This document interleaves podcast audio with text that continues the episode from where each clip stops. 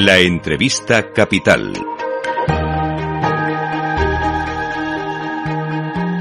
Luis Vicente Muñoz. ¿Cuántas cosas en nuestra vida dependen del precio del petróleo? En particular el comportamiento de la inflación. Y es un lujo poder escuchar en vivo en Capital Radio a quien ha presidido la Organización de Países Exportadores de Petróleo. Es el momento de saludar a nuestro invitado que ya está con Laura Blanco. Hola Laura.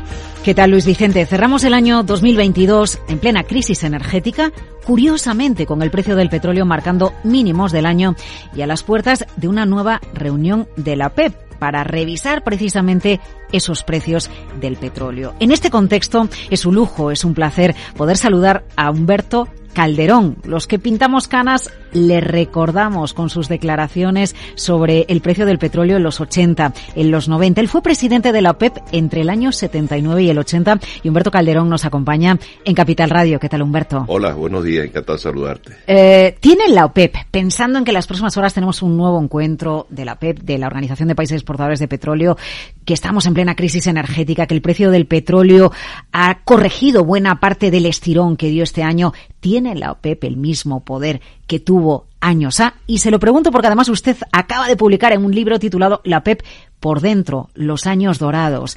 ¿Qué le pasa ahora a la PEP? ¿Tiene ese mismo poder? Es otra cosa. Es una organización totalmente distinta a la que yo viví entre el año 1979 y el año 1984. La OPEP era una organización de un poder muy fuerte, manejaba los mercados petroleros porque en su seno estaban los países productores de petróleo más importantes del mundo. Eso se ha venido a menos, eh, entre otras cosas porque han aparecido nuevos actores. Eh, los precios del petróleo aumentaron mucho a raíz de la caída del Shah en 1979. Mm. En menos de un año se duplicaron y siguieron aumentando. Eso trajo como consecuencia desarrollo de petróleo en otras partes del mundo, en la plataforma continental de Brasil, de, de eh, África Occidental y en, y, en, y en el Golfo de México particularmente, ¿no? Y eso hizo que hubiesen nuevos actores eh, la OPEP bajó su producción y esa producción que bajó la OPEP fue cubierta por los países productores de petróleo no miembros de la organización. Hoy por hoy la organización es mucho menos fuerte, menos importante, tiene mucho menos peso que la que tenía en esos años, porque allí se convergían los países más importantes productores de petróleo del mundo y hoy no lo son estrictamente todos ellos. Eh, no obstante, se siguen reuniendo y siguen intentando determinar el bombeo de petróleo para intentar influir de alguna manera en el mercado. No tienen el mismo poder que, que en los años 70, no que en los años hay. 80, pero algo de poder tienen. Absolutamente. Y si no existiera la OPEP, habría que inventarla. Porque a pesar de los pesares, es un elemento regulador del mercado. Evita que el mercado se, se, se desboque, evita que el mercado se vuelva un, una cosa inmanejable. Y la OPEP, mal que bien, pues trata de jugar ese papel todavía. Estados Unidos también ha sido clave en estos años. Usted citaba países africanos, citaba el Golfo de México, citaba países latinoamericanos, pero es que ahora Estados Unidos es autosuficiente energéticamente. Yo recuerdo cuando en los 80 en el colegio me decían, ups, tenemos los días del petróleo contados, ni muchísimo menos. Mira, cuando yo empecé a estudiar una primera carrera petrolera, era muchacho en los años 60, me decían mis amigos que por qué iba a estudiar geología, porque el petróleo se iba a acabar. Pues me gradué, han pasado más de 50 años y todavía sigue el petróleo siendo importante. Los Estados Unidos son un ejemplo muy importante para Europa de lo que hicieron los Estados Unidos eran importadores, primero fueron exportadores de petróleo autosuficientes, pero el consumo fue aumentando de una manera dramática y se convirtieron en importadores de petróleo. Para no ir remontarme muchos años atrás, el año 2007 los Estados Unidos producían apenas 5 millones de barriles de petróleo por día y producían 40 mil millones de pies cúbicos de gas por día aplicando dos tecnologías, la tecnología del fracturamiento de las rocas, que viene de los años 40, y la tecnología de la perforación horizontal, que viene de los años 80, inventaron el fracking. Mm. Y el fracking permitió que los Estados Unidos se convirtiera hoy en el principal país productor de petróleo del mundo, 12 millones de barriles por día, y que se convirtiera en un exportador de gas. De hecho, está exportando gas a Alemania en estos momentos, que no exporta más porque no tienen plantas de, gas, de regasificación y produce 120 mil millones de pies cúbicos de gas por día. Si los Estados Unidos lo hicieron, se convirtieron en autosuficientes, ¿por qué Europa sigue todavía creyendo en el cuento de que el fracking es malo? Yo creo que es un gravísimo error. Malo es depender de Rusia.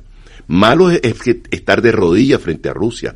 Malo es estar sometido a un chantaje permanente por parte de Rusia. Eso sí es malo para Europa. Deberían de haber iniciado ya un programa intenso en España, en Francia, en Rumanía, en Hungría, en Polonia, en Alemania, en, Inglaterra. Bueno, en Inglaterra usted lo cita, eh, tienen un debate ahora con todos los cambios de gobierno a los que hemos asistido, Liz Truss, eh, con eh, el nuevo premier. El fracking genera mucha polémica por seguridad, rechazo social. En Europa, podríamos decir, está vetado. No, pero eso es una tontería. Eso es un complejo y una demonización absurda absurda. En los Estados Unidos se han perforado un millón de pozos de fracking. Un millón. Yo soy venezolano. En Venezuela no hemos perforado 40 mil pozos en toda la historia petrolera de Venezuela. En los Estados Unidos se han perforado de fracking un millón de pozos. Ocurrió lo que acabo de mencionar anteriormente. ¿Cuántos terremotos han habido en Estados Unidos como consecuencia del fracking? Ninguno. Que se contaminan los acuíferos. No, un pozo de fracking no es distinto a un pozo convencional exactamente lo mismo. ¿Cuántas personas han muerto en los Estados Unidos como consecuencia del fracking? Ninguna. Y tienen fracking desde el año 2007. Entonces, ¿por qué en Europa no lo hacen? Es mucho más delicado, mucho más comprometedor, mucho más grave para, pero es que la gravedad no solamente la dependencia del gas de, de, de Rusia, es la gravedad social que esto está significando para los pobres, los pobres europeos, que han visto multiplicar por siete y por ocho su factura de electricidad, eso, eso es dramático desde el punto de vista político, dramático desde el punto de vista social. Eh, ya que habla usted de dramas, ¿ha sido un drama eh, la dependencia que estableció Europa, sobre todo Alemania, de la energía de Rusia? Absolutamente. El 40% del gas que se consume en Europa viene de Rusia. El 75% del gas que se consume en Alemania viene de Rusia. España tiene una situación un tanto distinta y de cierto privilegio, porque tiene fuentes distintas y tiene alrededor de seis o siete plantas de gasificación de gas licuado, y eso le da cierta autonomía.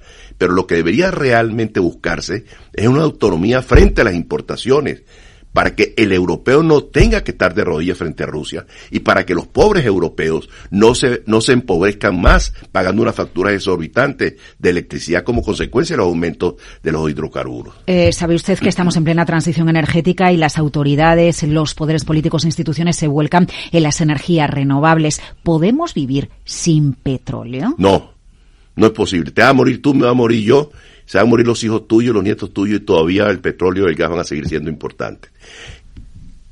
Las energías alternativas hay que buscarlas, hay que, hay que continuar con su desarrollo. Pero eso es un gusto de ricos, de países ricos, porque es muy costoso. No pueden competir con el petróleo. En los últimos 20 años apenas ha aumentado 5% el consumo global de las fuentes alternas. Hoy por hoy se consumen 80 millones de pies, 100 millones, eh, perdón, 100 millones de barriles de petróleo por día. 100 millones. Mm. Y de energías alternativas equivalentes, apenas 5 millones. O sea que eso no es factible. Dos tercios de la población del mundo están en los países pobres. Los países pobres no van a poder tener acceso a ese tipo de energía de una manera importante y significativa porque no tienen cómo pagarlo.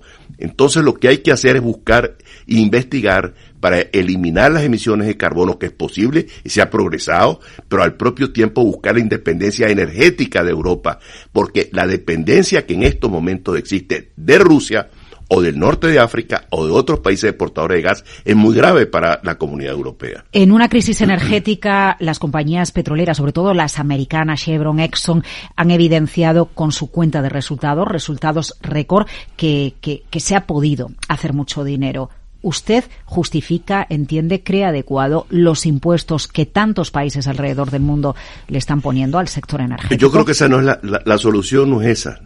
La solución no es aumentarle los impuestos a las petroleras. La solución es es buscar fuertes, fuentes alternas de energía. Esa es la verdadera solución. Lo demás son paños de agua caliente. Siempre el petróleo y el gas y el carbón van a seguir siendo importantes. En España están cerrando las plantas de carbón.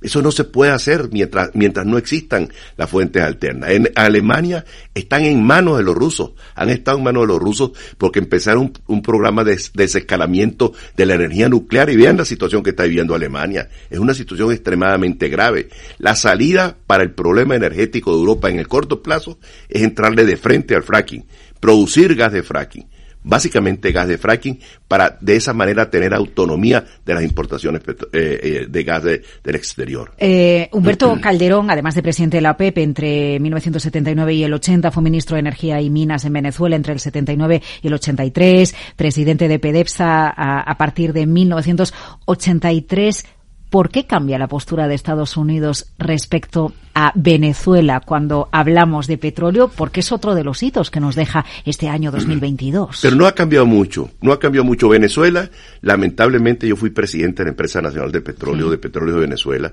Llegamos a producir 3.300.000 barriles, hoy apenas produce 650.000 barriles.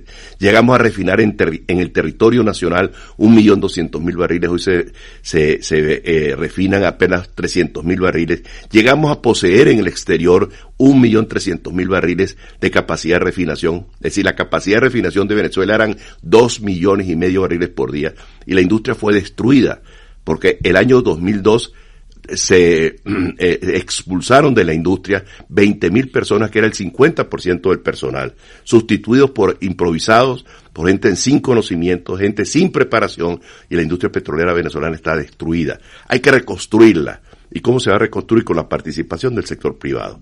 Las empresas petroleras internacionales tendrán en Venezuela cabida cuando hay un cambio de régimen.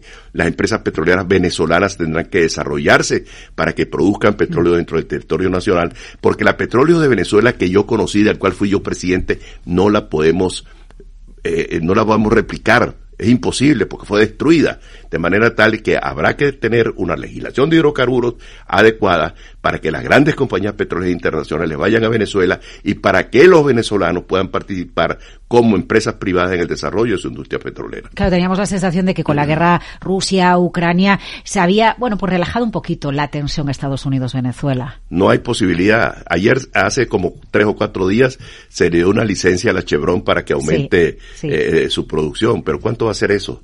200 mil barriles por día. Pero eso tiene que ser equitativo. Hay una empresa española que está muy afectada por esas medidas de los Estados Unidos, que es Repsol. Eh, yo creo que tiene que haber una equidad que le apliquen lo que aplicaron a Chevron a todas las empresas extranjeras a las cuales el gobierno venezolano le tiene deudas. La OPEP por dentro, los años dorados de Humberto Calderón, fue presidente de la OPEP 79-80. Nos ha acompañado hoy Luis Vicente en la entrevista Capital. Gracias, Humberto.